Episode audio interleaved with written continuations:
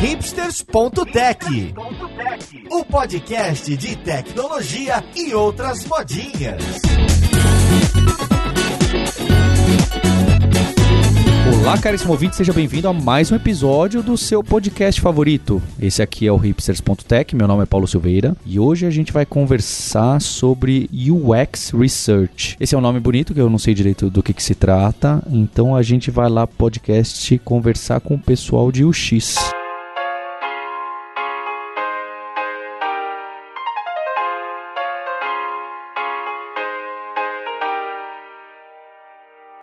Para essa conversa aqui de hoje, eu tô com a Talita Pagani, que é consultora de acessibilidade na Utiliza. Como você tá, Talita? Oi, tô bem? Tudo certo. É muito bom ter um, uma personalidade do Twitter aqui no podcast. Ah, só falta meu verified, né? Cadê meu selinho de verificado, é. né? tô também com a Rafaela de Souza, que é UX Researcher no Banco Original. Como você tá, Rafaela? Oi, eu tô bem, e você? Tudo bem também. E quem trouxe a Thalita e a Rafaela são pessoas que trabalham aqui comigo na Kaelo e na Lura. Tô com o Nathan Souza, que é UX na plataforma da Lura. Como você tá, Nathan? Opa, bem, vamos falar de pesquisa aí. E junto com a Lívia Gabos, que é instrutora de diversos cursos, trabalha aqui também na Kaelo e na Lura. Como você tá, Lívia? Olá, tudo bem? Só para falar uma frase de efeito, eu queria ser full stack designer igual a Thalita Pagani. Oh. oh. Tem essa também, essa treta no, no, mundo do design, não, né? Esse é só uma piada mesmo. Não, é só uma piada. A gente fala que não existe, a gente de vez em quando acha umas pessoas especiais no mundo, igual a Thalita Pagani. Eu deveria ter vindo com a minha camiseta escrito I Believe in Unicorns, é, que eu comprei mas, na, na XCOM. Mas a gente, é só, não existe full stack design. Vai existir. É, em algum lugar existe. A gente só continua acreditando que não existe. Ele faz mal todos os papéis, é isso? É, ele vai da pesquisa do, do design, da, da, faz o código, front, mexe o, o CSS, faz o café. Ótimo. Cafezinho. Bem, então a gente está brincando de full stack designer e eu queria saber disso do profissional de UX. Então a gente vai falar de UX Research. Então, traduzindo para o português, é alguma coisa de experiência do usuário, a pesquisa da experiência do usuário. E eu sempre falo que quando começou essa divisão de trabalho muito grande, 20 anos atrás, o, tinha o tal do Webmaster, ou mais tempo, né? E aí começou a ter programadores e designers, e esses dois times, cada um com seu papel bem definido. Aí dentro da programação começou a ter mil divisões de infra, banco de dados, back-end, front-end.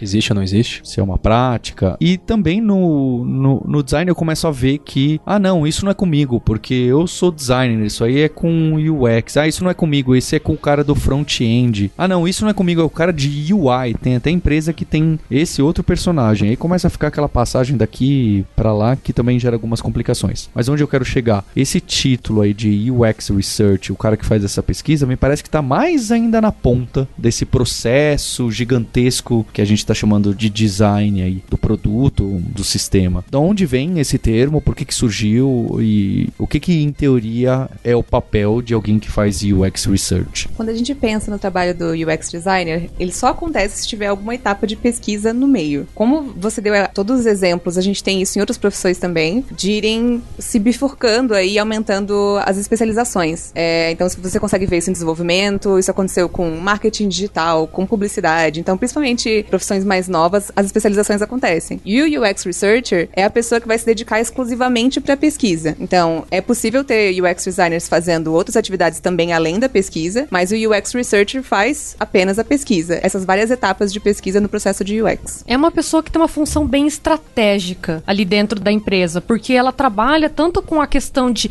entender usuários, as pessoas que vão utilizar aquele produto, mas também entender o comportamento ali do mercado, dos concorrentes, do que pode trazer um diferencial para aquele produto ou serviço que está sendo desenvolvido. E isso não coincide muito com o que era o papel antigo também, de uma época remota, o analista de requisitos que conversava com o cliente para entender, porque também tem uma mudança, não é? Esse mundo startup, moda, tecnologia que a gente acaba estando inserido, queiramos ou não, não é? Independente se a gente trabalha em uma startup ou não, ele está muito focado em produto e produto produto para clientes de fora. E antigamente a gente tinha muito cliente interno quando a gente falava em sistemas, em projetos. A maioria desses casos, desse personagem, ele tá trabalhando com produto para B2B, B2C de fora, é isso? Tem essa cara? Depende. É, eu já trabalhei com produtos B2B, hoje trabalho com B2C. Então, das duas formas, o UX Researcher pode estar fazendo esse levantamento de pesquisa dentro da empresa. Eu acho que a maior diferença é como que as equipes estão organizadas. Então, alguns produtos e algumas organizações de equipe pedem UX Researcher, outras nem tanto. Os próprios UX designers conseguem fazer as pesquisas necessárias. É, eu não acho que tem uma forma certa ou uma forma errada. É, depende mesmo como que as pessoas estão selecionadas, então qual é a formação de, da equipe, o tamanho, a complexidade do que elas estão entregando. Pode ser ou não necessário ter o papel do UX Researcher e às vezes pode ser necessário ter uma equipe inteira, só de researchers. É, eu já trabalhei como analista de requisitos, é, então eu consigo estabelecer muito bem essa comparação que é bem diferente. A pessoa de análise de requisitos, geralmente ela está muito focada em estabelecer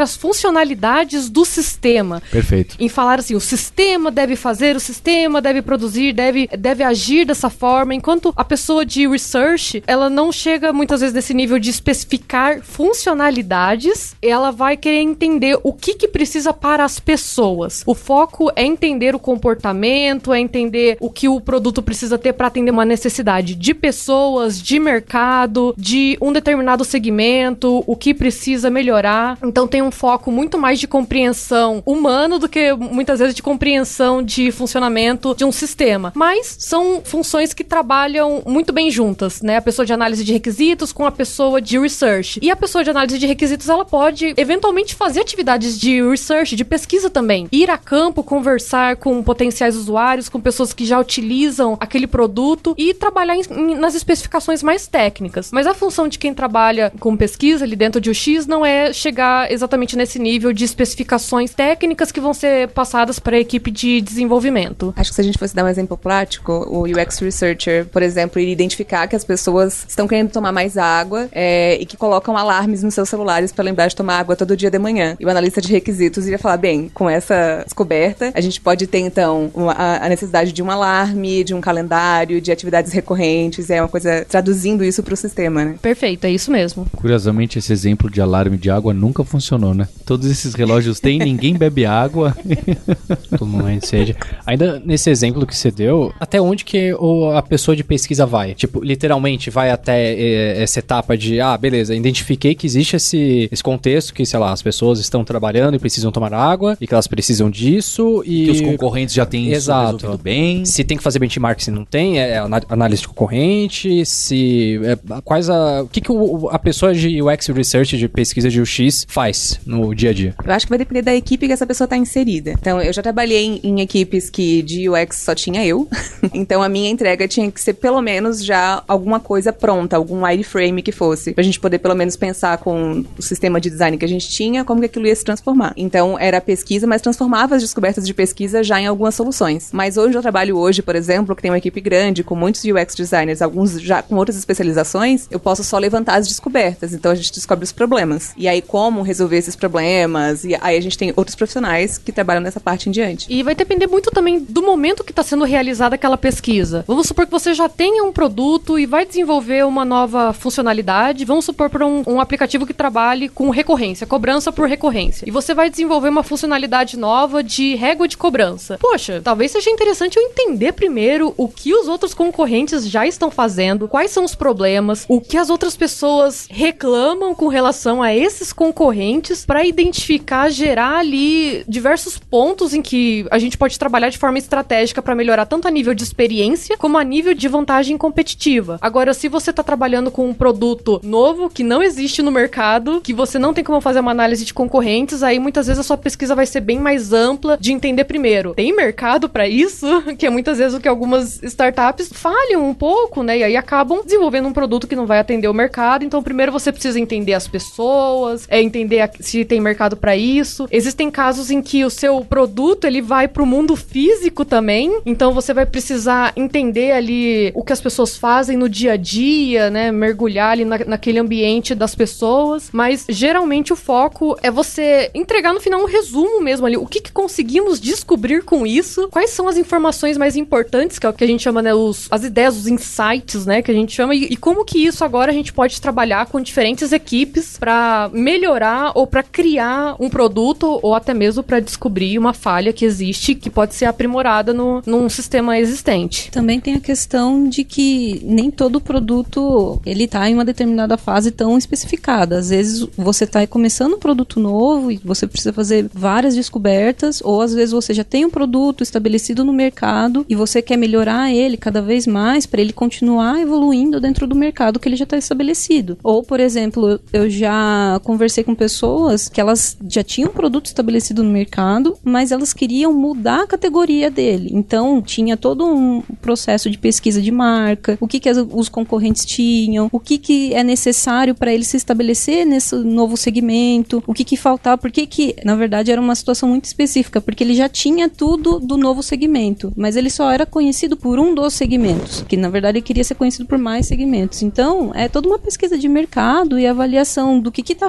faltando, por que, que as pessoas só gostam disso no, no meu aplicativo, por que, que elas não gostam das outras coisas. Então, existe uma série de questões do que, que você precisa fazer para transformar, dependendo dos objetivos da pesquisa, das hipóteses possíveis que a gente normalmente trata para ter um caminho na pesquisa, que é uma das primeiras coisas que a gente faz na parte de pesquisa, que é um planejamento, para a gente poder traçar exatamente o que precisa ser feito, o que, qual a expectativa quando as pessoas pedem para fazer uma pesquisa, porque eu posso fazer N tipos de pesquisa envolvendo N métodos, mas tudo depende da necessidade da pessoa que está me pedindo a pesquisa. Então, isso vai envolver N coisas. E em que momento, então, que acontece essa pesquisa? Porque, olha só, dentro de um sprint que a gente já sabe quais as funcionalidades que a gente quer implementar, talvez não exatamente, mas boa parte, quando vai chegar naquela parte do design, posso estar envolvendo um, alguém de UX ou não, ou já foi envolvido. É, mas muitas vezes ele participa lá também. Onde que entra esse. Quando eu falo assim, não, pera lá, a gente tem isso aqui, então vamos fazer uma pesquisa que vai demorar uma semana, um mês, seis meses. Depois, como que isso vira o tal do, do requisito? Como que isso vai pro UX clássico que vai fazer um protótipo? Ou não? Nessa pesquisa já envolve o protótipo, a validação.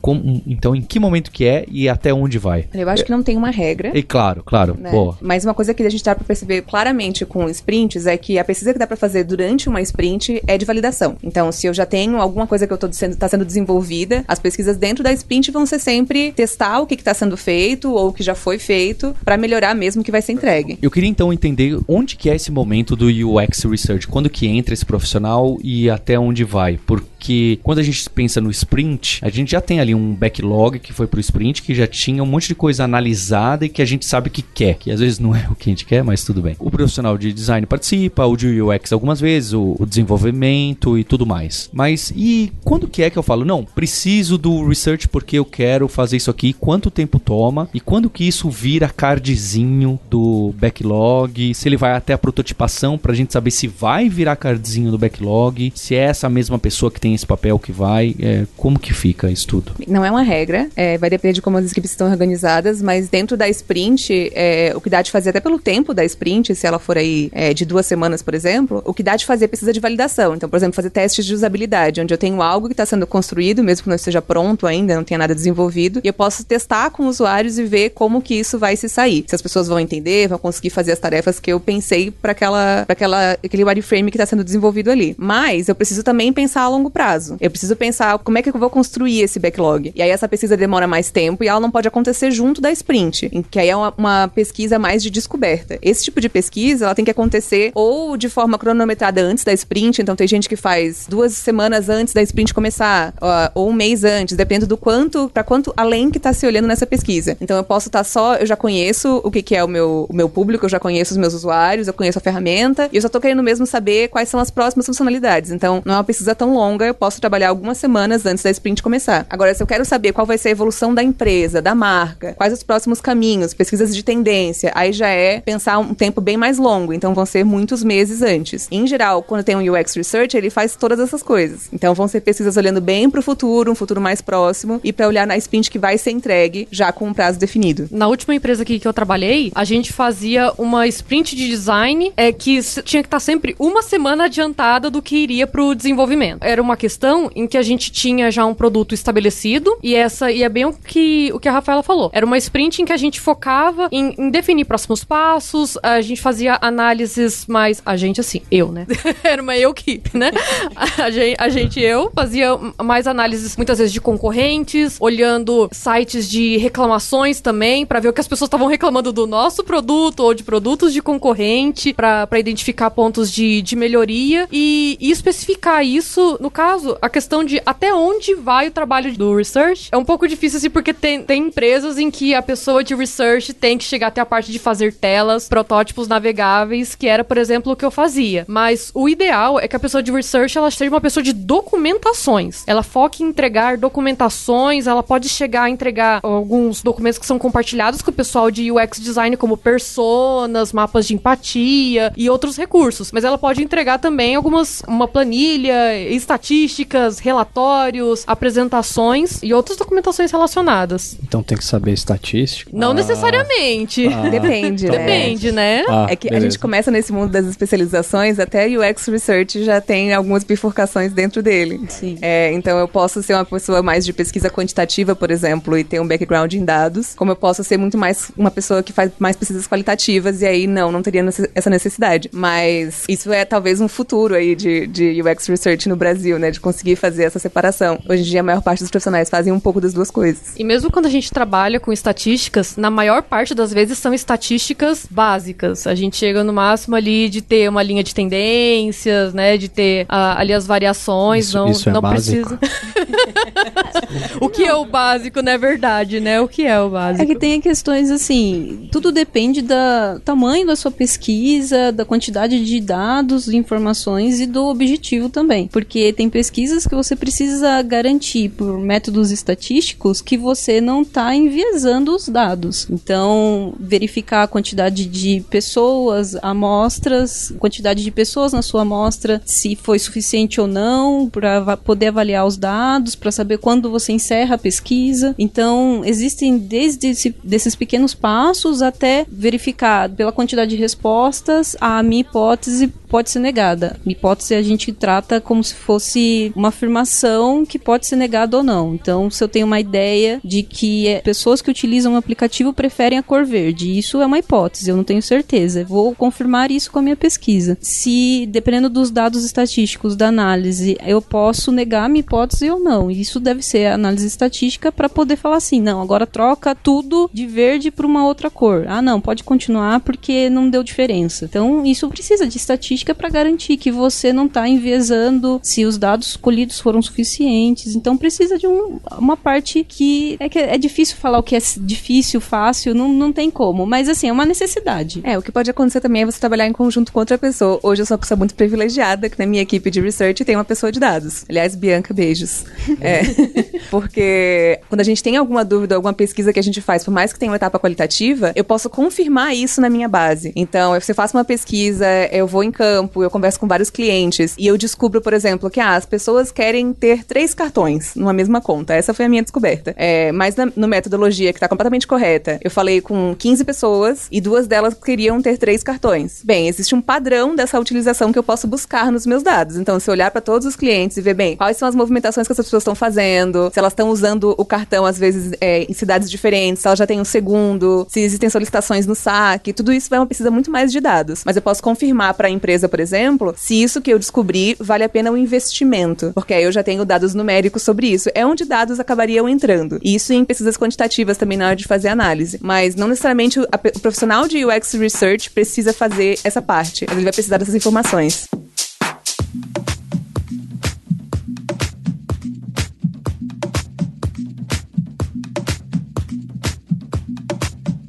Algumas das coisas que vocês estão descrevendo aqui, para mim, já fazia parte do UX, né? Do mundo UX. Então, mas também, assim como no código, essas divisões começam a acontecer. Então, para tentar ficar claro do outro lado, o que que do UX não é UX Research. Aonde o botão vai ficar mais óbvio para a pessoa e facilitar a interface com o usuário, isso não é UX Research, por exemplo. Pode, ser, pode, ser, porque isso vai do objetivo da sua pesquisa. O objetivo é descobrir novas é, funcionalidades ou descobrir por que, que as pessoas não estão fazendo alguma coisa ou uma ou nova oportunidade, não estão achando uma nova oportunidade ali também de um produto ou de uma funcionalidade, de algo que agregue significado para elas, ou é uma pesquisa justamente para descobrir o que, que pode ser melhorado, né? O que, que pode in- incrementar a questão de facilidade de uso, de experiência com relação à navegação dela, né? Na verdade, o X hoje em dia é um termo bem guarda-chuva e você tem embaixo dele as especializações. É muito comum que o, o cargo mais genérico de UX é, é o de UX Design, que é a pessoa que muitas vezes vai conduzir etapas de pesquisa, de design de interface também, especificar alguns requisitos, chegar até os protótipos e dependendo da empresa, é o unicórnio que pode fazer o código, porque tem vagas que exigem conhecimentos de HTML e CSS. Mas a intenção é que o pessoal de design foque muito na questão de design de interação, fluxos de tela, prototipação. E a- hoje em dia a gente tem a separação da pessoa de research que vai fazer as pesquisas mais complexas, mesmo porque hoje a gente tem mais conhecimento sobre métodos de pesquisa, foram desenvolvidos novos métodos de pesquisa. E a- tem a questão que cresceu a importância de se fazer pesquisa com pessoas, pesquisas com usuários. Antes a gente não tinha esse cargo de research porque as pessoas davam pouca importância. A pessoa de UX era a pessoa que já começava pela tela. Hoje quando a gente fala de UX, a gente tem a gente pensa primeiro em entender pessoas, entender negócios, comportamentos, é, é, viabilidade, entender como aquele produto inclusive vai se inserir na sociedade, Pra só depois a gente começar a pensar em desenhar as telas, né? Que aí já é uma parte mesmo de, de uma parte mais concreta depois que você tem uma, uma base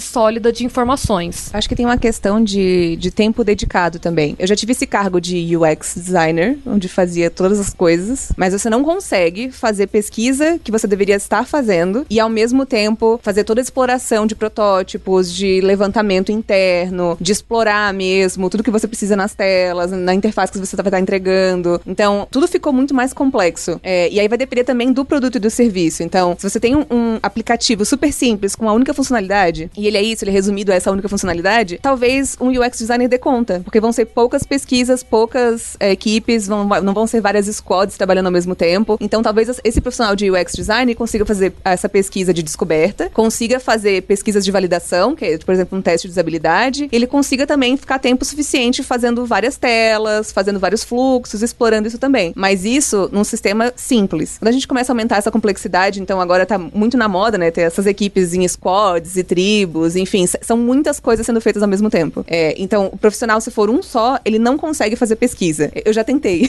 não dá. É, então, assim, o tempo que precisa ser é, é, colocado pra essa etapa, não tem como ser uma pessoa que vai fazer isso e ao mesmo tempo também vai fazer todos os outros trabalhos de UX. Então, por exemplo, toda a exploração que é feita antes de ter aquela parte que a gente conhece, que é a parte final, que é a parte visual, que são as telas. Então, tem muito trabalho antes disso, de até de arquitetura de informação mesmo, pra poder ter essa entrega no final. E além disso, quando a gente parte pra tela final, tem outras especializações também, né, como visual designer, como motion designer, e aí tem outras bifurcações que com certeza esse UX designer não vai conseguir fazer. Ele não vai conseguir fazer animação e ficar pensando na animação de micro interações de botões pequenos, perder muito tempo fazendo vários ícones diferentes com a mesma identidade. Por isso que a gente vai especificando cada vez mais esses papéis dentro do papel do UX designer. E na parte da pesquisa, tem algo interessante quando a área começou a se especializar mais, que outras pessoas não que não designers, que não formadas na área de design gráfico, entre outras formações, começaram a entrar mais na área, porque pesquisa, existem N áreas que possuem pesquisa. A parte de sociologia,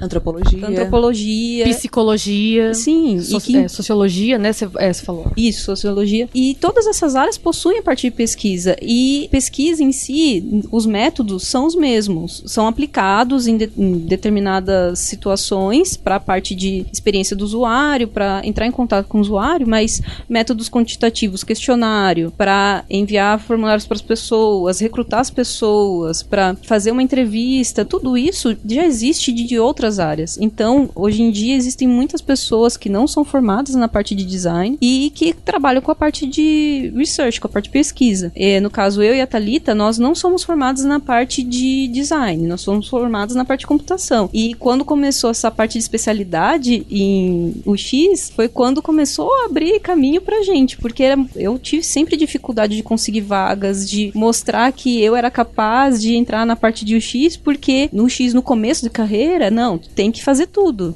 E não tem como, e eu não sei tudo. E hoje tá bem mais difícil, né? Eu, por exemplo, eu- a gente brincou aqui, né, que eu fui stack designer, mas eu não tenho conhecimento da maioria dos frameworks de front-end, né? É... Ninguém tem.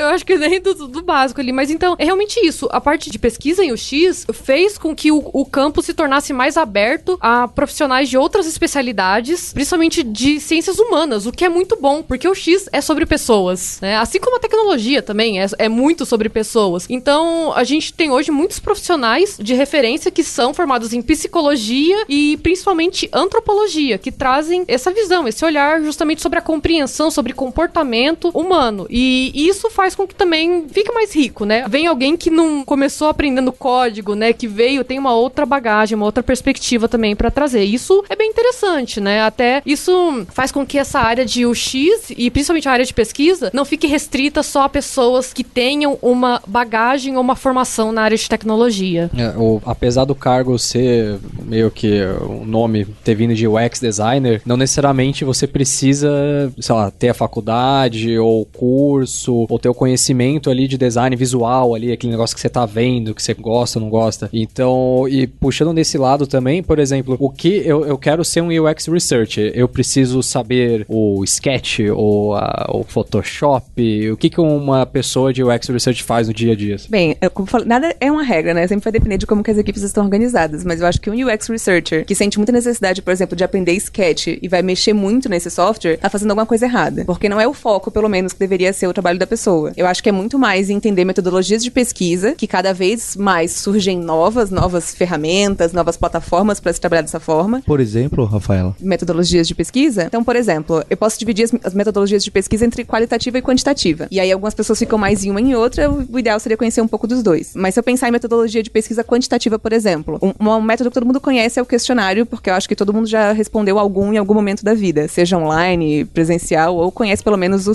do IBGE. É, então, esse é um método de pesquisa. Eu acho que não é necessário conhecer todos, existe uma infinidade de métodos de pesquisa, mas eu acho que o, o profissional de UX Research que consegue trabalhar melhor é aquele que sabe qual utilizar e quando. Porque a gente tem academicamente algumas definições, então, ah, eu quero descobrir ou eu quero validar, é, eu quero entender o que as pessoas estão fazendo ou o que elas pensam sobre aquele assunto. Então, tudo isso vai me mostrar quais metodologias eu vou escolher. Mas, além dessas questões acadêmicas, tem também qual é o prazo que eu tenho dentro da minha empresa, qual é o orçamento que eu tenho, qual é a maturidade da equipe, para quem que eu vou apresentar essas informações, como que ela vai ser recebida. Então, tem que navegar por todas essas variáveis na hora de definir. Não, eu vou fazer uma entrevista com 15 pessoas. Em resumo, você não precisa conhecer ferramenta nenhuma pra trabalhar com pesquisa, mas você precisa ter interesse, não precisa gostar, mas só precisa- ter interesse em pessoas. Entender as pessoas, por que, que as pessoas fazem isso? Por que, que isso é importante pra elas? O que, que isso agrega pra vida delas? Então, eu acho que tem mais essa necessidade de você desenvolver habilidades pessoais, assim, habilidades eh, soft skills, né, habilidades comportamentais, do que exatamente ter conhecimento sobre ferramentas. É ideal que talvez você tenha uma noção pra você conseguir dialogar com as outras equipes, né? Você ter noção de até onde pode chegar ali o seu trabalho, ou como que você pode transformar aquilo que você descobriu em algo mais compreensível, mais palatável para as equipes de design, para as equipes ali de desenvolvimento também. Então, noções você pode ter, mas é aquilo que a Rafaela falou, conhecimento de ferramentas de prototipação não é necessário. Se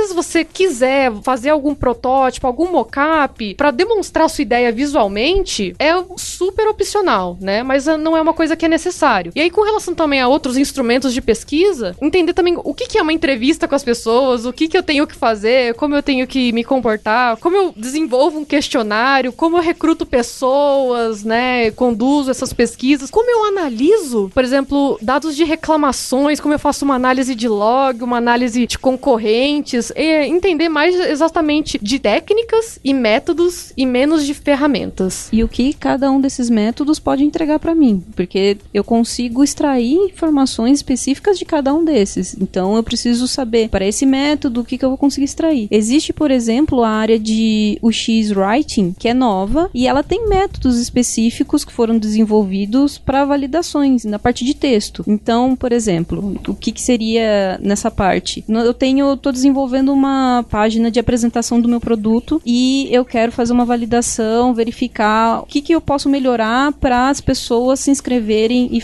baixarem um, um trial, pedirem um trial do meu produto. Eu fiz um teste AB, que é muito conhecido, e se não me engano já tem um podcast também, um episódio de podcast falando de teste AB, que é um método de avaliação desses dados. Esse teste é gerado durante um tempo, desse teste eu avalio o resultado e falo assim: ah, eu preciso modificar isso, e o texto está impactando, porque nesse tá com esse texto no, no A, esse texto no B, e o B deu mais certo. E daí eu posso fazer uma validação depois, usando outros métodos na parte qualitativa, na parte de UX Writing, para verificar qual o melhor texto. Ah, se eu colocar esse, vai performar mais, vai ter mais conversões. Ou se eu trocar esse, quais as necessidades. Então, na parte de writing, que eu, eu tô falando que eu não, não tenho tanto conhecimento, na verdade eu tenho muito pouco conhecimento, por ser uma área bem nova, mas tem métodos específicos para fazer validação de texto, fazer a, esse tipo de análise, que são métodos criados agora, específicos, que foram desenvolvidos ao longo do tempo, mas é, agrupados para a parte de UX Writing. Então, sempre está evoluindo essa parte de texto e sempre em conjunto com toda a parte de testes. Eu, como research, eu precisaria saber da parte de avaliação da parte de texto? Talvez.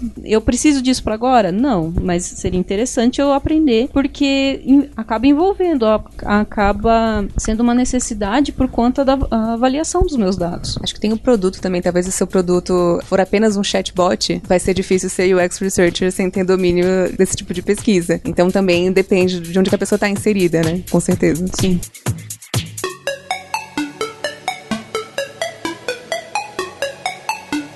A Lívia, no começo do papo aqui, a gente tava falando um pouco de pauta, eu ouvi ela falar MVP, aí eu tomei um susto. Aí agora o UX Research tem também alguma coisa a ver com o MVP ou era uma, uma conversa? Tomara que tenha, né? Na, na empresa que a gente estiver falando aqui. Porque quando a gente faz o levantamento do o que, que é, né, o MVP? É o, o mínimo produto viável, né? Para aquele grupo de pessoas que você está tentando impactar com o produto que, ou serviço que você está fazendo. Como é que eu defino o que, que é mínimo para essa pessoa? Eu preciso ir lá falar com essa pessoa. E esse ir lá falar falar com essa pessoa é UX Research. É a ponte entre o, a equipe de design e, e, o usuário. Então tem muitas metodologias que o UX Design vai utilizar, mas efetivamente o contato com o usuário, com o cliente final, vai ser muito provavelmente do UX Researcher. Se, essas várias atividades que a gente mencionou, seja entrevista, seja questionário, seja uma questão mais de descoberta ou validação, mas esse contato quem vai fazer sempre é o UX Researcher. Acho que talvez por isso também que a Thalita falou sobre é, precisar gostar de falar com pessoas, né? Então, existem aí os perfis de UX UX designer, UI designer, que a pessoa que talvez não gosta tanto de contato com pessoas. Eu gosto de ficar fazendo essa exploração no meu computador, com meus vários softwares, e isso é muito legal para mim. Essa pessoa provavelmente não deve seguir a carreira de research, porque não tem como você não ficar falando com gente o dia todo. E aí eu acho que essa é uma das soft skills mais difíceis de serem adquiridas, né? Lidar com uma pessoa difícil, com uma pessoa que tá passando de uma entrevista que não fala, ou que fala demais, ou que foge do assunto, ou que fica em silêncio. Tem, tem várias questões quando você interage com pessoas pessoas, que eu acho que é a parte mais difícil de aprender. E puxando esse gancho, até no final do ano passado, enquanto eu tava indo para uma sessão de, de, entrevistas de uma pesquisa que eu tava fazendo, me bateu uma crise de síndrome do, do, impostor, porque eu sou uma pessoa que tem bastante dificuldade, eu sou uma pessoa tímida, eu tenho um pouco de fobia social, e aí eu peguei e falei assim: eu posso trabalhar como UX Researcher se eu sou uma pessoa que tem ansiedade e fobia social? E Sim, é aquilo que você falou. A gente tem que desenvolver essa habilidade. Eu gosto de entender as pessoas, mas eu tenho essa dificuldade de falar com pessoas que são estranhas, que é a primeira vez que eu estou conversando. E eu acho que isso é muita gente vai se identificar com isso. Ela pode pensar: ah, então isso não é para mim. Não, se você tem um interesse, você tem esse interesse de compreender comportamento humano, de compreender o comportamento das pessoas, aí é uma questão de conseguir trabalhar para superar, para criar para você mesmo uma persona em que você vai assim, agora estou na persona de researcher, de pesquisador que vai falar. Ou também tem aquela questão, a gente acha que a pessoa de research é aquela pessoa assim que super descontraída e que consegue fazer entrevistas sozinhas. Uma coisa que ajuda muito, inclusive me ajudou nesse dia, é estar em dupla. É estar com mais alguma pessoa para conduzir as entrevistas, revezar ali nas perguntas, uh, aprender muitas vezes. Tem uma pessoa de uma outra formação, eu tava com uma pessoa que é mais da área de políticas públicas, então ela faz fazia perguntas diferentes das minhas e eu fui aprendendo as perguntas que ela fazia e revezando. Ela não sabia lidar, ela tava com muito receio porque a gente tava entrevistando pessoas com deficiência e eu estava lá para apoiar nisso, então eu fui dando orientações como a gente entrevistava a pessoa cega, a pessoa surda. E no fim das contas a gente vê que todo mundo vai ter alguma barreira de comunicação, né, para conseguir é, lidar com pessoas diferentes, porque realmente as pessoas são múltiplas e a gente vai aprendendo com outras pessoas, vai aprendendo no dia a dia, vai aprendendo praticando, e é por isso que é interessante que a gente tenha pessoas de diferentes formações trabalhando ali dentro da área de UX. Não, e tem uma metodologia por trás disso, né? Sim. Então, é, pro usuário, pra pessoa que tá participando da pesquisa, pode até parecer uma conversa. É, idealmente, se tudo deu certo, a pessoa vai ficar achando que foi só uma conversa. É, mas para quem tá conduzindo, seja uma entrevista, seja qualquer outro tipo de método, essa pessoa tem um método que ela tá seguindo. Tem um roteiro, tem um script. É, então, não é uma conversa de bar. É, então, talvez é uma pessoa que goste muito de conversar com pessoas e conhecer pessoas. Esse, não é o único requisito. Exato. É, não é certeza de sucesso. Inclusive, pode também atrapalhar, né? É, a pessoa sair do roteiro, ficar horas conversando com uma pessoa e não chegar na, na conclusão que estava procurando, né? Eu acho que te- cada um, cada perfil vai ter a sua limitação. Então, se eu tenho dificuldade de falar com pessoas, eu vou ter que pular essa barreira. Se eu falo demais, eu posso sair do roteiro que eu tô me propondo também. Então, né, não, não é uma, uma conversa, assim, é conhecer a metodologia e ter o interesse, né, por pessoas. Exatamente. E acima de tudo, existe a necessidade de análise dos dados. Então, não importa tanto se você consegue ou não falar com as outras pessoas, porque você vai ter que analisar os dados depois. Às vezes pode ser, dependendo da quantidade de pesquisas que você tem que fazer, você só faça a entrevista e outra pessoa analisa os dados. E a outra pessoa, dependendo da situação, como a Thalita, ela vai ficar muito feliz de só analisar os dados. Isso não é um problema. E a análise dos dados, na verdade, é uma das partes principais, porque é desses dados, dessas informações coletadas que a gente vai conseguir gerar o que é necessidade, o que é para ser melhorado, o que pode ir para um MVP, para um produto final mínimo necessário ou interessante para as pessoas que vão utilizar no futuro. Não existe um- apenas um tipo de perfil, não existe apenas um tipo de necessidade na parte de pesquisa, mas assim, uma coisa é certa, existe o parte de planejamento, existe as execuções na pesquisa e existe a análise de dados. São umas fases, acho que as mais simples que a gente poderia determinar, independente do método, independente da situação, porque o que as pessoas querem saber são os resultados, o que, que aconteceu depois de todos os métodos que você precisou, depois de tudo que você fez, o que, que você conseguiu chegar de conclusão, é, ou o que, que você conseguiu chegar de ideia e próximos passos. Às vezes você fala assim, não, falta ainda muita coisa para eu chegar numa conclusão e eu preciso de outras pesquisas. Isso às vezes acontece, dependendo da quantidade, do tamanho da pesquisa, isso é muito comum. Às vezes um direcionamento, quando você não sabe por onde começar, a pesquisa serve para você encontrar o caminho e depois continuar as pesquisas por ali. Então existem pesquisas de todo tipo e existe os resultados de tudo isso que a gente precisa analisar depois. Eu acho que um exemplo bom pra quem tá pensando em pesquisa, eu gosto de fazer o paralelo com Mind Hunter, a série. Não sei se vocês já assistiram, mas conta a história do FBI, quando eles começaram com esse entendimento do que, que seria um serial killer. E eles fizeram, na época foi assim, um- uma questão muito polêmica, porque eles começaram a conversar com serial killers que eram- tinham sido presos, pra entender como então prender os próximos. É, e se isso não é uma pesquisa de comportamento de um usuário, nesse caso, né, de um produto muito específico, mas enfim, tem relação. É isso, a gente quer falar com essas pessoas pra entender padrões de comportamento, e aí a forma com que você fala com essas pessoas vai depender do seu objetivo, por isso que a gente falou que tem várias metodologias, mas é falar com esse usuário pra entender o comportamento dele, entender padrões, entender como que eu posso ajudar essa pessoa dentro dos objetivos da empresa que eu tô. Existe, por exemplo, falando de ferramentas, existe o Google Analytics, que existem muitas pessoas que, principalmente dependendo da situação, parte de humanas que não tem tanto contato com a parte de tecnologia, na parte de pesquisa, mas o Google Analytics dá muitas, muitas, muitos dados para analisar a performance do site, o público, o interesse, a navegação, e é uma ferramenta muito interessante para um determinado objetivo. Eu já tenho um produto, já tenho pessoas utilizando ele e eu consigo extrair dados, analisar e, e buscar a partir desses dados outros caminhos, outras pesquisas que eu posso realizar. Então é uma ferramenta interessante, mas existem pessoas que não vão gostar de mexer com o Google Analytics. E que Tem os é- mapas de calor Tem também, mapas nas de gravações de, calor. tela. Sim, e são ferramentas muito interessantes que dão, possuem muitos dados que a gente pode analisar e daí tomar as devidas providências, ações a partir dessas, desses dados e informações. Mas o ferramental nunca é um- uma limitação. Hoje eu trabalho com uma ONG. Por ser uma ONG, a gente não tem dinheiro pra contratar ferramentas ou até dar recompensa para participante de pesquisa. E a gente tem conseguido conseguido aí nos últimos dois anos fazer pesquisa para diversos projetos de tecnologia ou não, sem necessariamente ter acesso a ferramentas específicas caras ou difíceis de implementar. Também dá para fazer. Eu acho que a gente talvez precise colocar essa definição assim de o que, que é a pesquisa quantitativa, então que é dados ou questionários, onde eu vou descobrir muitos o quês. Então, quantas pessoas ou o que, que as pessoas estão fazendo, ou a quantidade em que elas estão fazendo alguma coisa ou comprando alguma coisa. E as pesquisas qualitativas, onde eu começo a descobrir os porquês. Então, eu posso no Google Analytics, por exemplo, falar assim: ah, tá todo mundo saindo desse site nessa página aqui. E aí eu sei que 60% das pessoas estão saindo do site nessa página, abandonam por completo. E aí, quando eu vou pra pesquisa quantitativa, eu vou conversar com algumas pessoas com esse perfil que abandonou aquele site naquela página e entender: olha, você tava lá, você saiu por quê? O que, que você veio fazer nesse site? O que, que te chamou a atenção? Quando você saiu, você foi para onde? Que contexto você estava? E aí, juntando as duas coisas, é onde tá, assim,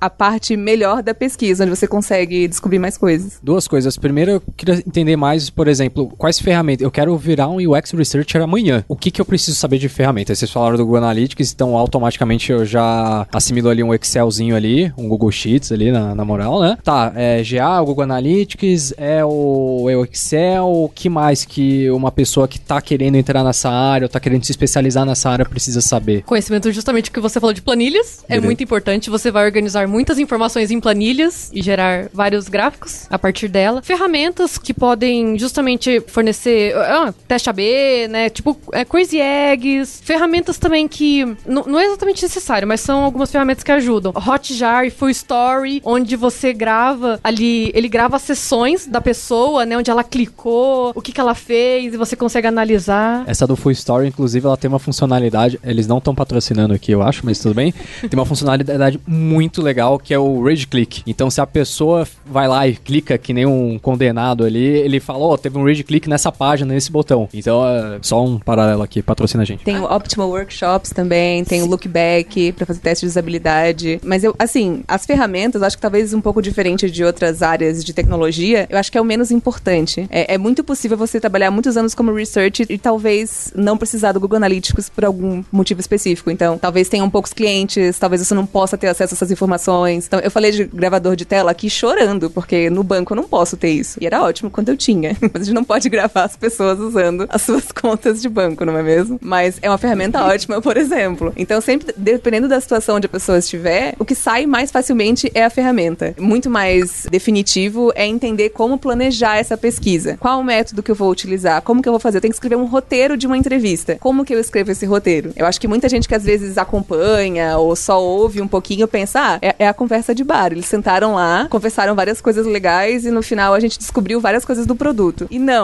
tem um, tem um motivo daquela pergunta, tem uma ordem das perguntas, uma forma com que elas foram formuladas, coisas que se devem fazer e o que se não deve fazer. Então, os testes de usabilidade que eu chamava o pessoal pra vir pra cá, pra Lura, pra ir no bar, melhor Você já, cortar. você já enviesou o teste. Entendi, tá bom.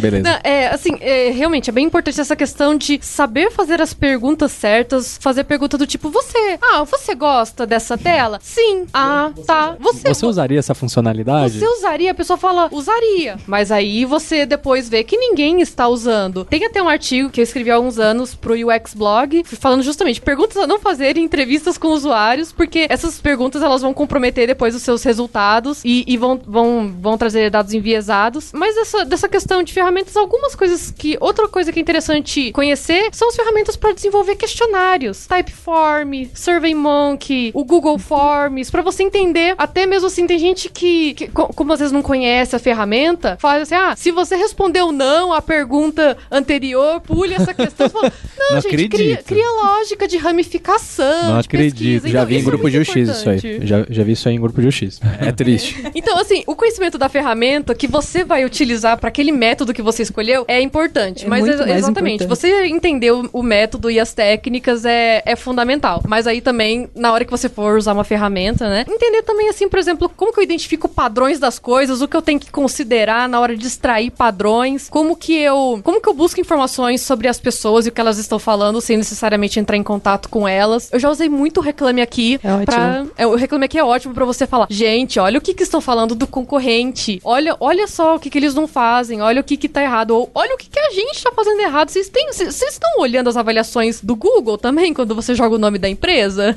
Isso é uma coisa muito importante que vocês estão trazendo, porque pesquisa é para o usuário, é para a pessoa que vai utilizar o nosso software e tudo mais, mas a gente pode extrair sem entrar em contato direto com ele. Porque, na verdade, é questões de empresa, de startup, é um custo alto você chegar no seu usuário e falar assim: por favor, me dê uma hora do seu tempo, vou precisar gravar tudo, fazer todo um planejamento, fazer todo um recrutamento de, de várias pessoas. É um custo muito alto para você, para a empresa, para até mesmo para as outras pessoas que vão de, despender uma hora do tempo delas, até às vezes indo para lá. Mas nas, nas pesquisas, normalmente a gente usa muitos métodos indiretos para conseguir todas as, máximas de respostas possíveis para as nossas perguntas. Então, o Google Analytics é muito bom porque ajuda a gente a obter esses dados de navegação, é, são dados quantitativos, como a Rafaela falou, a questão do o que está acontecendo. E existem outros métodos, a questão da avaliação e tudo mais, que são. Você não precisa entrar em contato direto com o seu usuário, mas você consegue obter informações que ele forneceu de outras tantas maneiras. E isso é, na verdade, uma das partes mais importantes que um pesquisador deve fazer, porque em empresas é muito comum você não conseguir chegar. Às vezes, a última coisa é falar assim: ah, não, vai, essa é a expectativa que você tem de custo para fazer essa pesquisa? Não, é 2%, é 10% disso. Pensa o que, que você consegue fazer com 10%, se vira nos 30%. E daí você vai extrair dados de onde é possível com outras equipes, com a equipe de desenvolvimento, com a equipe de marketing. Não necessariamente você vai trabalhar e conseguir tudo isso na mão. Você pode ter outras,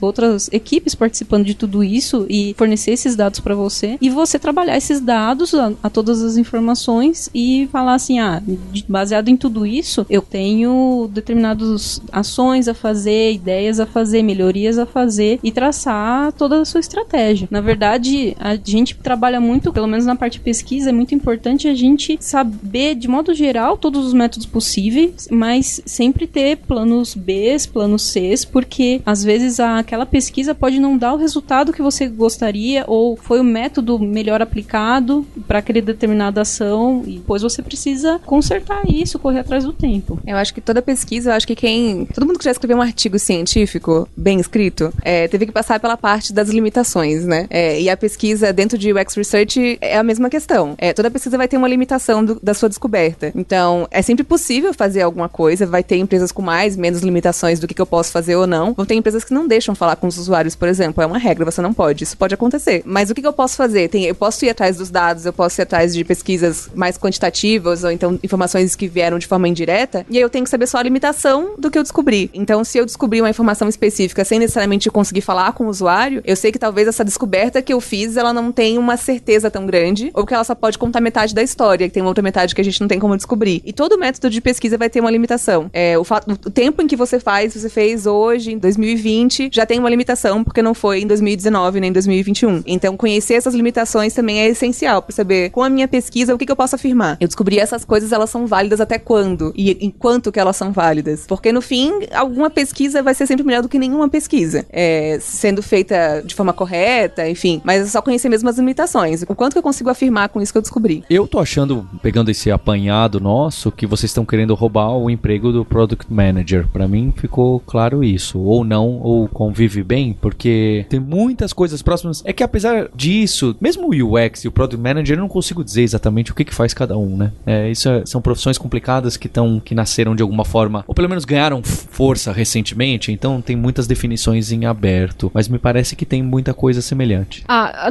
são funções diferentes, mas elas trabalham muito bem juntas. A pessoa de que é Product Manager, ela vai trabalhar num nível ainda mais estratégico ali de UX. Acho que ela vai estar muito mais próximo do pessoal ali das funções executivas, né, dos cargos mais altos para definir estratégia ali do produto, posicionamento. E vai ser tipo o Norvana, né? Que vai unir todas as tribos ali, né? Vai ser a pessoa que vai trabalhar junto com o pessoal de desenvolvimento, o pessoal de design coordenando, definindo o que vai ser desenvolvido, porque a pessoa de research, ela não cria os cards ali, os backlog, o backlog. Ela não fala assim, olha, o ideal é que a gente comece fazendo isso, isso é prioridade, essas são as coisas mais importantes. Ela, ela pode, pode, participar dessa decisão. Ela Sim. pode participar, ela pode sugerir, ela vai trabalhar nisso, mas a pessoa de product manager é como se fosse o maestro, a maestrina ali da equipe, né? A pessoa que vai coordenar isso, essas entregas e vai fazer todo esse acompanhamento do que vai ser desenvolvido. Mas vão ter intersecções de todos os tipos. A, a maior, a gente estava conversando isso um pouco antes, é pesquisa de mercado versus UX Research. Tem algumas metodologias que os ambos fazem, tem, mas tem objetivos que é só de um e que é só de outro. Então, pode acontecer de ter uma, uma pessoa que é pesquisadora pesquisador de mercado e UX researcher, ambos fazendo uma análise de, da concorrência, por exemplo, mas com objetivos bem diferentes. Mas eventualmente vai ter intersecção dessas áreas. Quanto mais a gente entra em especializações, vão ter intersecções ali que fica difícil de separar uma função da outra. Olivia, faz um jabá pra gente. O que, que tem de conteúdo relacionado a isso lá na, na Lura, pra quem não conhece? Nós temos uma formação saindo agora só de UX Research. Ela envolve toda a parte de pesquisa e algumas ferramentas também que a gente citou aqui na, nesse podcast, a parte do Google Analytics, análise dos dados, também uma introdução do que é a área e possibilidades do que a pessoa pode analisar, a parte de conteúdo. Mas você pesquisou bem com os alunos pra saber o que, que era pra criar? Ha! Ha! Pesquisei. Foi uma pesquisa aí bem ampla. Legal, vou deixar o link aqui. Eu também acho que a Rafaela e a Thalita citaram várias ferramentas, algumas eu não conheço, outras como o Hotjar, eu tenho ódio mortal. O pessoal de velocidade front-end tem mais raiva ainda, porque o site foi uma carroça pro Google. Isso é verdade. Mas eu acho que são ferramentas importantes para conhecer e saber tudo o que você tem disponível. A gente vai deixar os, os links aí. Também a gente vai ter futuramente um podcast de produto e eu vou fazer a provocação para eles pra saber que vocês estão roubando o emprego dos outros. Mas eu acho muito legal essas áreas que vocês começaram a falar lá, lá atrás que, olha, tem psicólogo, tem sociólogo, tem designer que cai nessas áreas. E a área de produto também vejo que tem de muitas tribos diferentes. Até porque em cada empresa e para cada produto, essa pessoa de UX precisa ter algumas capacitações um pouco diferentes, dependendo do produto. Se é B2C, se é B2B, se é para o cliente interno, se ah, exige muita pesquisa porque o tempo inteiro muda ou não, é o contrário, uma coisa de massa é só uma funcionalidade. A gente precisa saber é para qual mercado vai. É, eu acho que são portas abertas para profissionais não tradicionais de tecnologia entrar, tanto o UX quanto o produto. E são profissionais que o mercado tá buscando. Então fica a dica. Eu acho que não é como o Colocou, não, eu quero começar amanhã com o UX Research, que demora mais, tudo demora mais, mas são boas oportunidades. Então eu queria agradecer a Rafaela a Thalita pela, pela vinda aqui na empresa e também ao Nathan e a Lívia pela organização. E agradecer em especial a você, ouvinte. Quem sabe a gente faz uma pesquisa, a gente tá chegando próximo do episódio 200 para fazer algumas mudanças, né? Se vai ter carta ao leitor, se eu vou ler os comentários, se vão me mandar mensagens por Zap Zap. Eu pensei isso, ah, me manda mensagem pro Zap Zap, eu coloco no final as mais engraçadinhas, eu tenho medo do pessoal me xingando. Falou zap zap, é melhor você não fazer essa curadoria do que vai ser engraçado. É, pode ser Telegram. Ah, obrigado. Dentro do criptografado, com figurinhas, Boa, se você preferir. prefiro, obrigado. Então, fica o convite também pro pessoal que ouve o podcast mandar sugestão de mudanças pro podcast aí no episódio de UX Research. Vamos fazer um research de ponta cabeça. É, Deixa aí nos comentários. é, é, então agradecimento especial a você. E tem, olha, tô esquecendo do desconto de 100 reais se entrar em alura.com.br barra promoção barra hipsters.tech. E a gente tem um compromisso na próxima terça-feira. Hipsters, abraços. Tchau.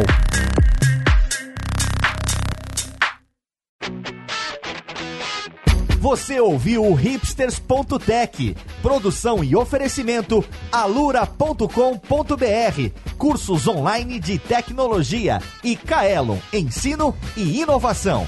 Edição Radiofobia, podcast e multimídia.